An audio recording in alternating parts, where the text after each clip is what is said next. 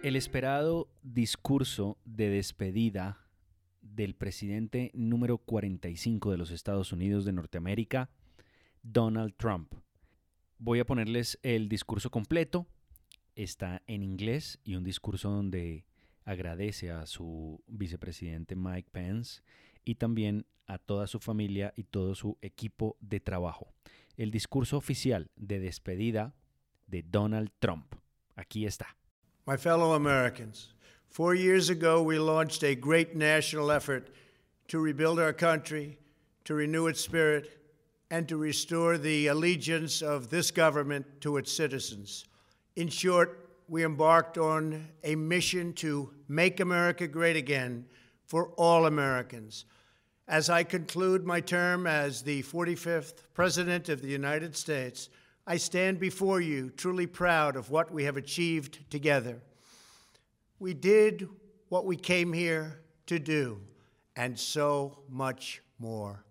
This week, we inaugurate a new administration and pray for its success in keeping America safe and prosperous.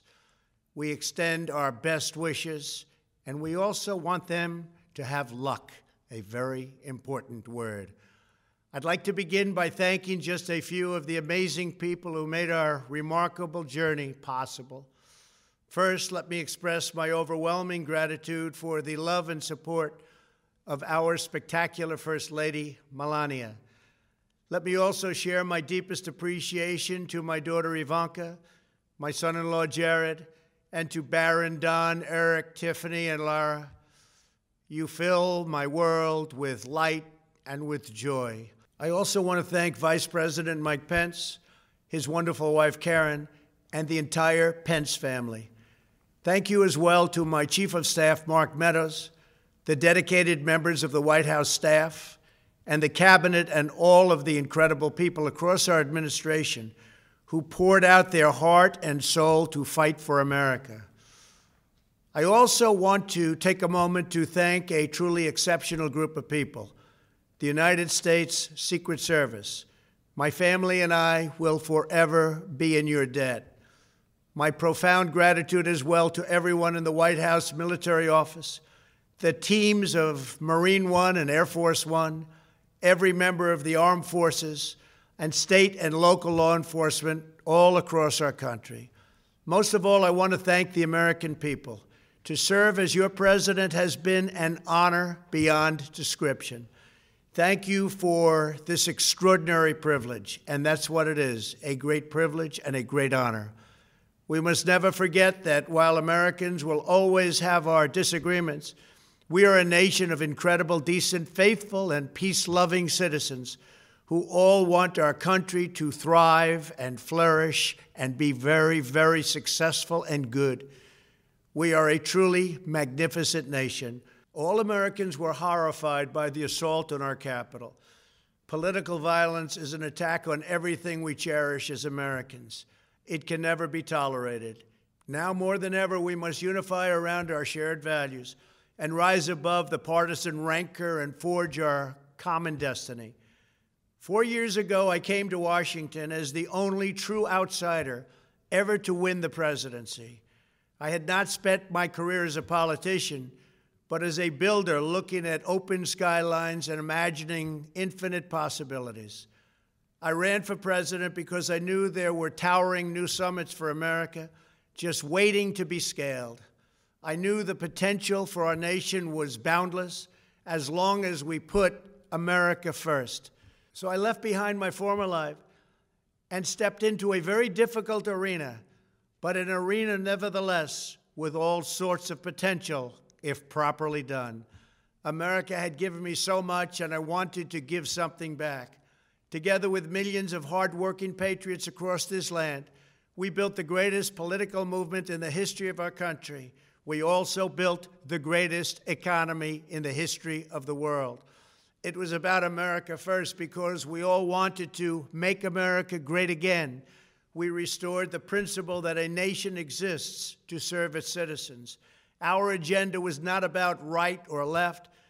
It wasn't about Republican or Democrat, but about the good of a nation, and that means the whole nation.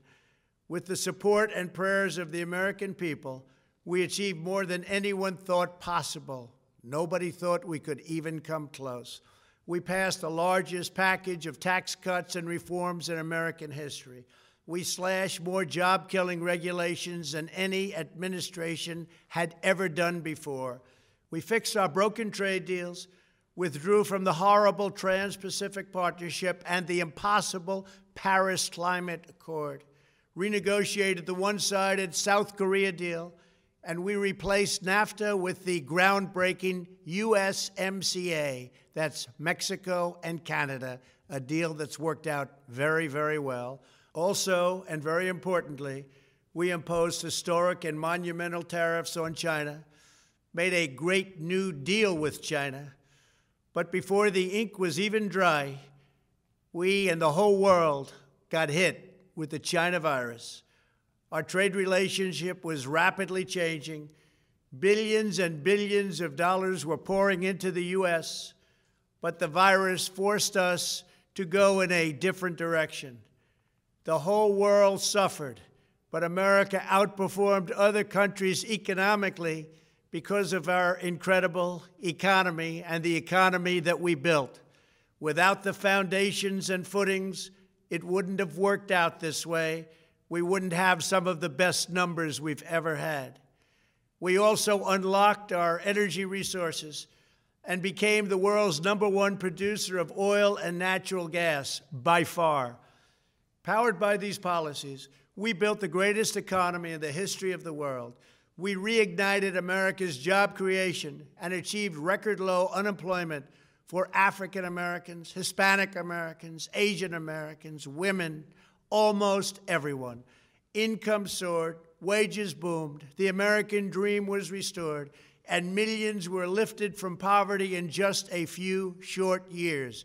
It was a miracle. Stock market set one record after another with 148 stock market highs during this short period of time and boosted the retirements and pensions of hardworking citizens all across our nation. 401ks are at a level they've never been at before.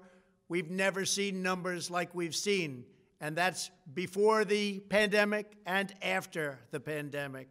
We rebuilt the American manufacturing base, opened up thousands of new factories, and brought back the beautiful phrase, made in the USA.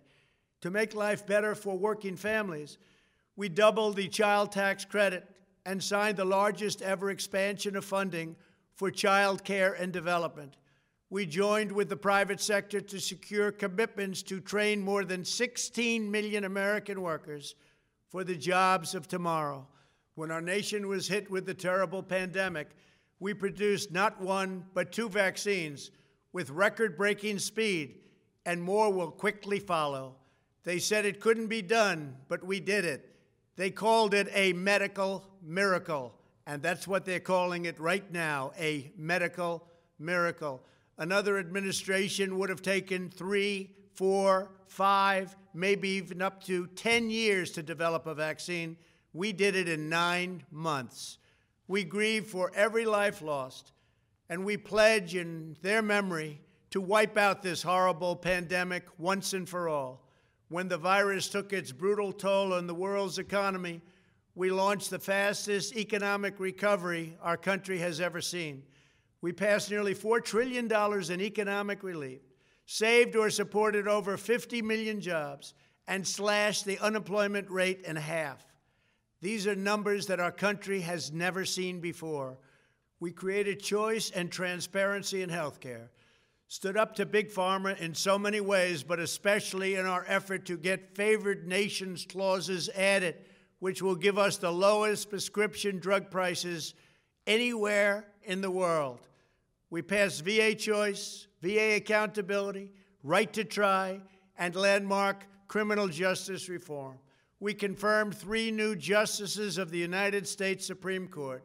We appointed nearly 300 federal judges to interpret our Constitution as written. For years, the American people pleaded with Washington to finally secure the nation's borders. I am pleased to say we answered that plea and achieved the most secure border in U.S. history. We have given our brave border agents and heroic ICE officers the tools they need to do their jobs better than they have ever done before and to enforce our laws and keep America safe. We proudly leave the next administration with the strongest and most robust border security measures ever put into place.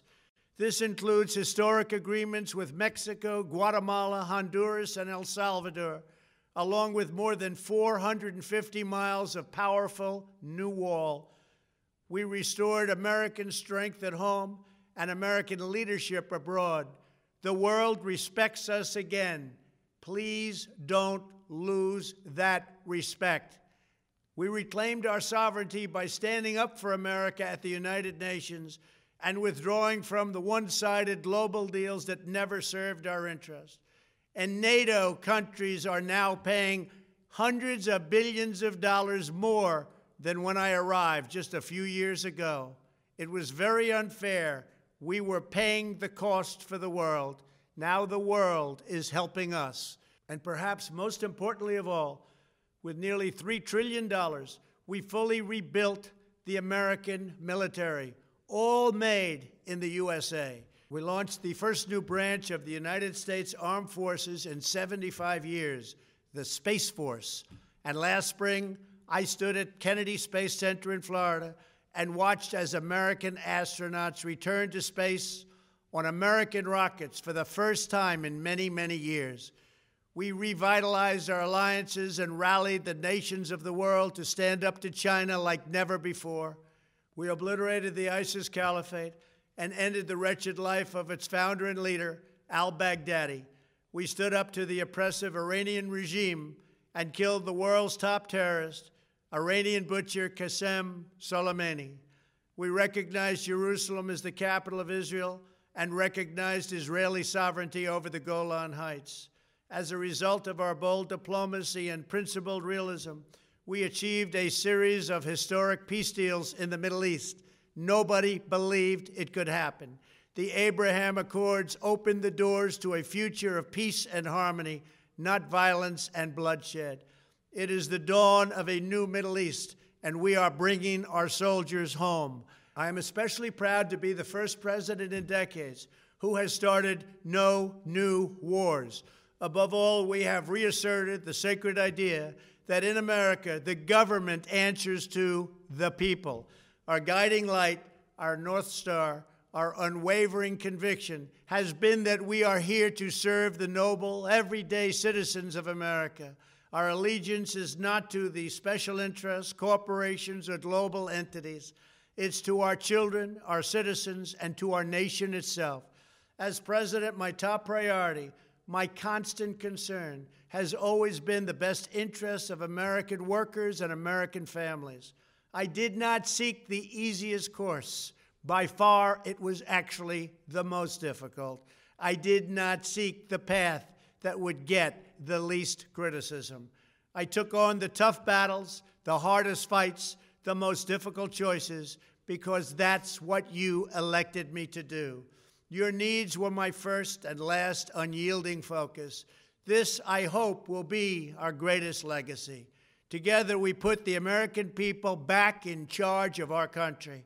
We restored self government. We restored the idea that in America, no one is forgotten because everyone matters and everyone has a voice.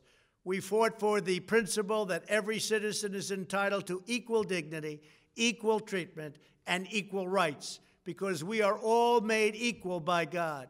Everyone is entitled to be treated with respect, to have their voice heard, and to have their government listen. You are loyal to your country, and my administration was always loyal to you.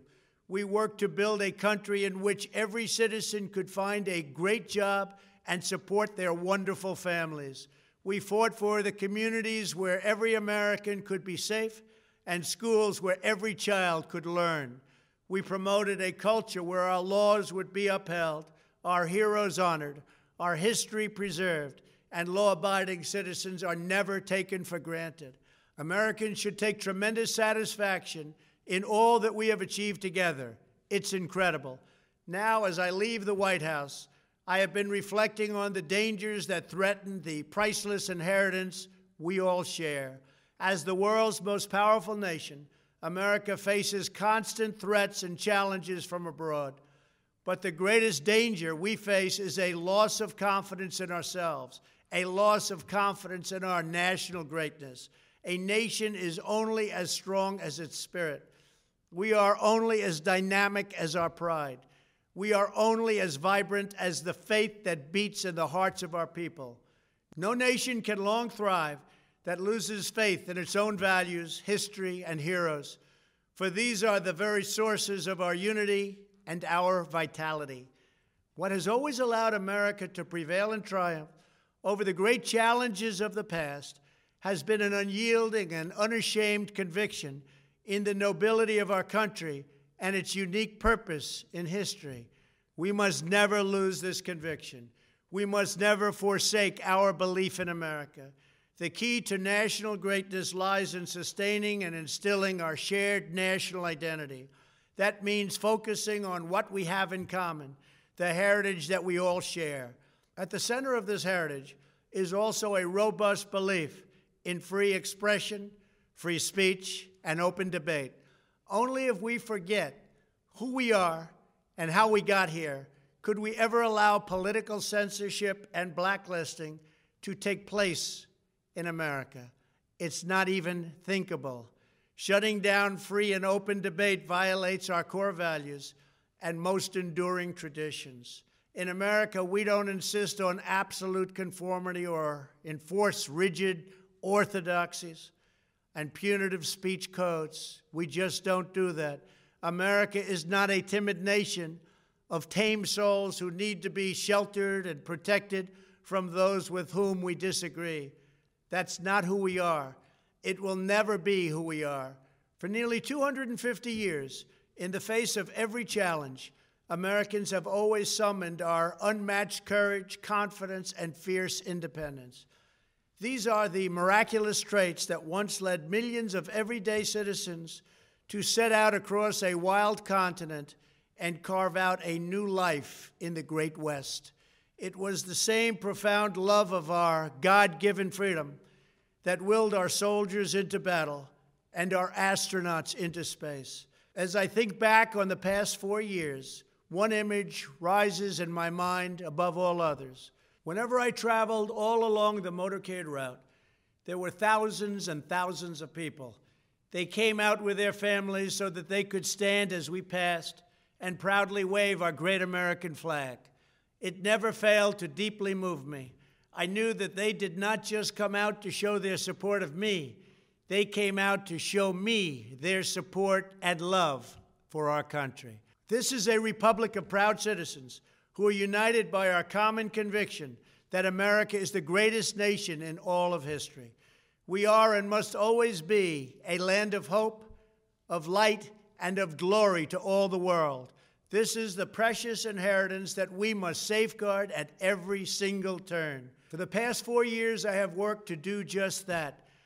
From a great hall of Muslim leaders in Riyadh to a great square of Polish people in Warsaw, from the floor of the Korean Assembly to the podium at the United Nations General Assembly, and from the Forbidden City in Beijing to the shadow of Mount Rushmore. I fought for you, I fought for your family, I fought for our country. Above all, I fought for America and all it stands for, and that is safe, strong, proud, and free.